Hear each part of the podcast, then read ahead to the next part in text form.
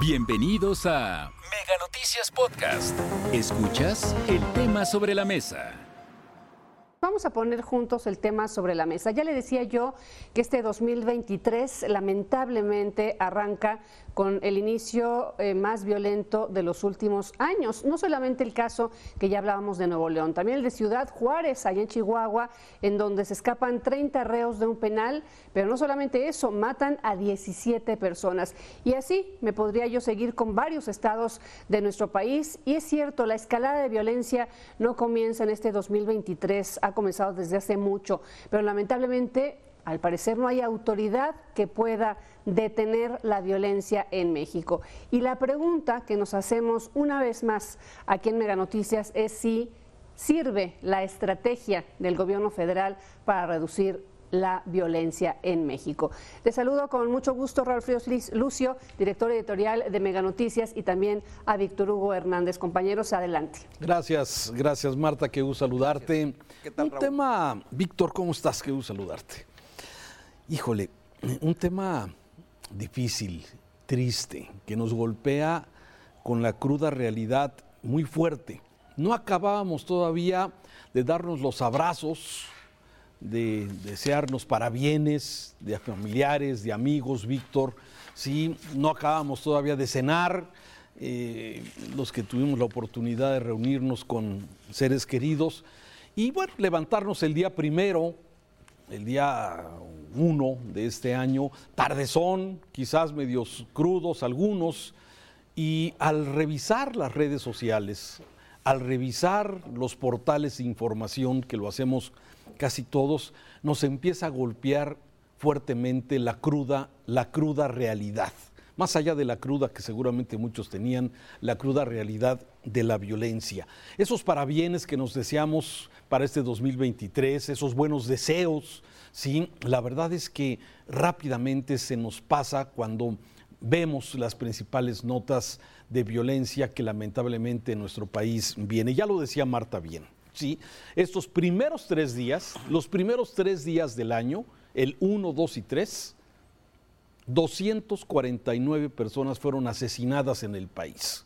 ¿sí? Esto es mucho más de las 186 que fueron, eh, que fueron asesinadas en el 2022. Los primeros tres días del 2022, hoy tenemos 249. Así es que, híjole, Víctor, la situación no se ve nada, nada buena. Y si quieres, ahorita vamos con cinco eventos que quiero mencionar, pero antes quiero, desde luego, saludarte y escuchar tus primeros comentarios. Sí, Raúl, desafortunadamente es cierto, vivimos en el país de la violencia, en el país de las desapariciones, en el país de la guerra, en el país de la muerte, en el país de las familias desesperadas. Yo veía con mucha tristeza el inicio de año en nuestro medio, obviamente, como una, una familia, un señor ya de edad y su esposa pedían y le suplicaban al crimen organizado que dejaran con vida a sus hijos que habían sido por una u otra razón secuestrados y pedían, les pedían que tuviesen piedad y que consideraran esos días. No sé qué haya sido de ellos, pero dudo que hayan aparecido con vida. 156 mil muertos Peña Nieto, 120 mil Felipe Calderón y un número terrible de lo que va, en lo que va de, de, de, AMLO, que ha rebasado los 130.463 homicidios, según los datos que tengo. Decía un amigo publicista, Raúl, publicista de la política, me decía, háblame de las verdades, que yo me encargo de las mentiras. Y la verdad es que vivimos en un país donde no solo ocurre la violencia, sino también ya el discurso, el discurso y la narrativa de gobierno, pues está plagado de matices y de detalles que intentan justificar lo que a todas luces es evidente. Se perdió la guerra contra la inseguridad. Este desafortunadamente, al igual que el sexenio de Calderón y de Peña Nieto, será otro sexenio perdido en materia de seguridad. Que se diga que se avanzó, que si la Guardia Nacional, que si no es responsabilidad de este gobierno, que es responsabilidad de los anteriores. Hay mucho de verdad en eso, claro, pero la verdad es que votamos y los apoyamos para que arreglaran el problema, no para que encontraran mil razones para no haberlo hecho. No, bueno, y lo peor es que ojalá se reconociera esto. El problema que desde la mañanera, hoy mismo el presidente en la mañanera decía que vamos bien, en materia de inseguridad. Pues, ¿Cómo vamos bien? ¿En qué cabeza cabe poder afirmar esto? Señala que la Comisión de Seguridad de todos los secretarios del Ejército, de la Marina, de la Guardia Nacional, se reúnen todas las mañanas, sí, pero ¿de qué sirve? Si de alguna forma que se reúnan todas las mañanas, si de alguna forma la estrategia, si es que existe, dice el presidente, pues está funcionando. ¿Cuál está funcionando? Mira, voy a mencionar cinco eventos con los que amanecimos precisamente este primer año. Mira, ahí están precisamente los primeros tres días nada más, 1, 2 y 3 del 2022, 186 homicidios y 249 en este. Los estados con más homicidios durante los primeros días, ya los veíamos ahí. Pero mira, un comando armado a bordo de seis camionetas liberaron más de 30 reos de alta peligrosidad en Ciudad Juárez, Chihuahua. En la refriega, 10 custodios pierden la vida son asesinados y siete reos resultaron muertos. Eso en Ciudad Juárez, Chihuahua. En Poza Rica, en Veracruz, luego de que levantaron y asesinaron un comandante de la policía dejando su cabeza en una hielera, un grupo armado denominado Escorpión realizó una redada en diferentes bares de la ciudad para ejecutar a ocho personas. En Jalisco, Lagos de Moreno, un enfrentamiento entre policías y un grupo armado deja tres personas asesinadas. Esa misma noche, Dos personas fueron ejecutadas, al parecer, familiares de la comandante que organizó, digamos, o que estuvo en la refriega en, en el evento horas antes. Y lamentablemente Dos de sus familiares fueron ejecutados esa noche en Lagos de Moreno, además de que dos personas, dos cadáveres fueron encontrados calcinados. En Zacatecas, ya lo decías, cuatro jóvenes que fueron a pasar Navidad a la ciudad de Jerez, ellos son originarios de Ocotlán, de, perdón, de Colotlán, Jalisco, Colotlán que es en la frontera con Zacatecas, fueron a celebrar Navidad allá a Jerez y no se sabe más de ellos. Sus familiares desesperados de estos cuatro jóvenes que no se sabe dónde están. En Morelia, Michoacán. Un grupo de personas estaban reunidos afuera de un domicilio, todavía celebrando el año nuevo, cuando llega un grupo de personas armadas, rafaguean y dejan exactamente tres personas muertas y cuatro lesionados. Son las primeras notas del año. Eso es lo que nos da de frente esta violencia de este 2023 y por eso, Víctor, me parece que el 2023 en violencia tenemos un mal augurio para este año lamentablemente.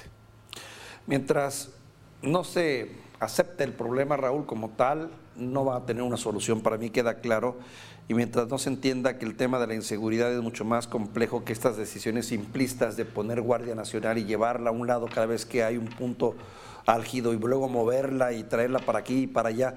Este, mientras no, es cierto que los programas sociales funcionan, es cierto que la ayuda de, darle dinero a los pobres puede ayudar en algo, pero no es la solución a este asunto.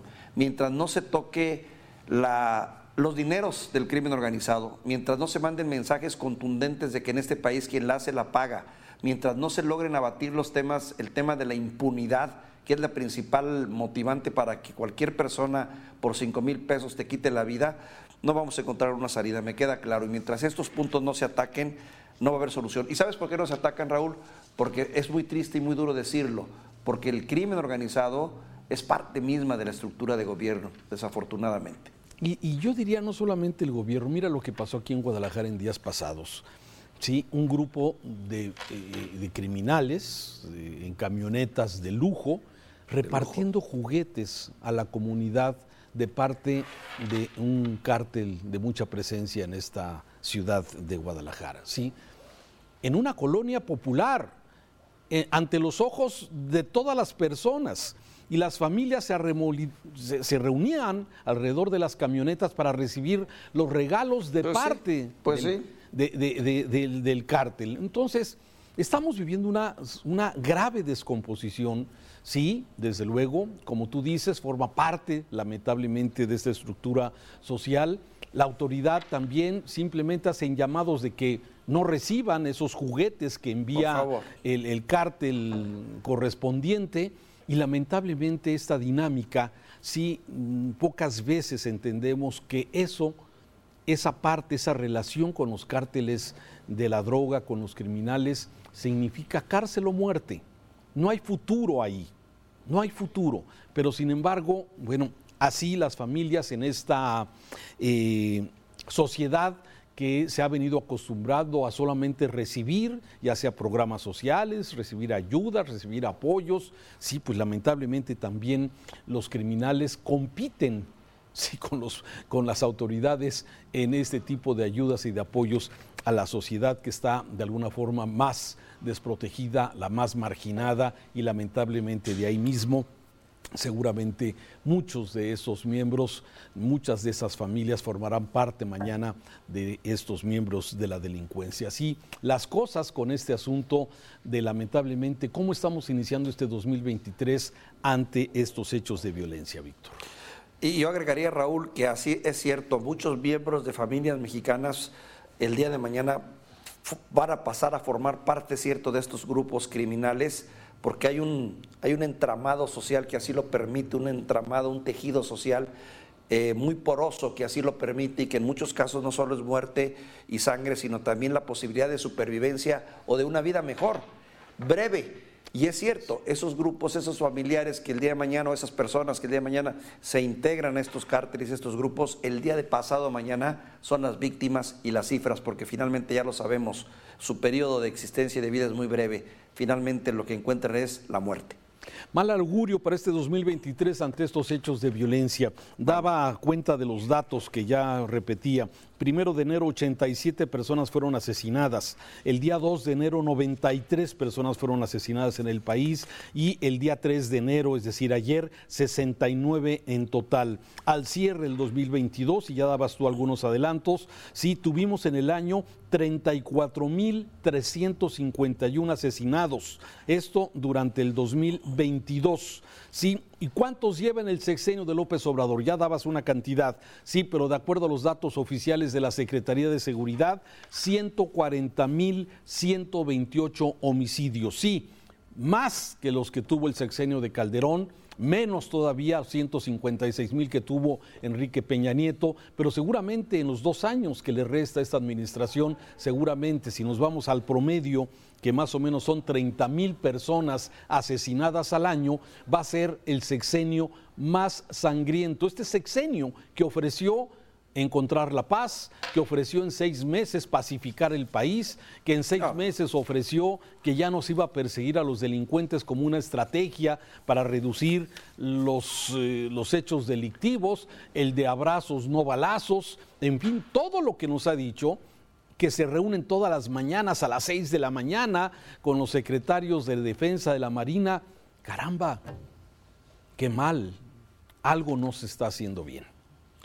Yo todavía recuerdo, eh, Raúl, no recuerdo la fecha, pero por ahí está y debe estar bien documentado y hasta grabado que el propio presidente lo aceptó y lo reconoció, que si no había mejoras en el tema de la inseguridad, él no podía considerar que su administración hubiera sido exitosa.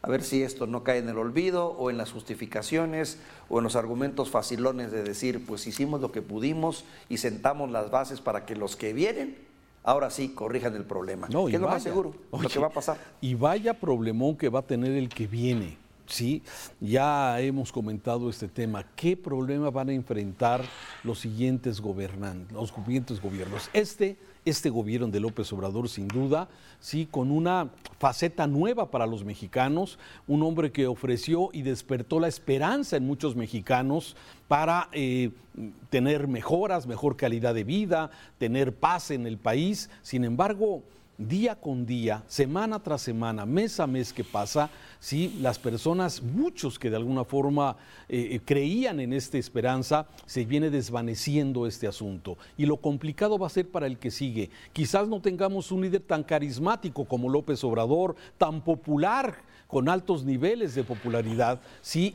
que eso le ha ayudado mucho, pero sin duda lo que se necesita es efectividad, lo que se necesita es un gobierno que tome el toro por los cuernos y que de alguna forma pueda dar resultados. Y los resultados van a estar muy complicados ante la descomposición que tenemos lamentablemente en todo el país. Víctor. Raúl, con estos datos, qué difícil es decir feliz año nuevo, ¿eh? Qué difícil. Sí, lamentablemente así es. Gracias, Víctor. Un saludo. Hasta aquí la información. Recuerda que el tema sobre la mesa ya está disponible en Spotify, Apple Podcast, Google Podcast y Amazon Music. Hasta la próxima.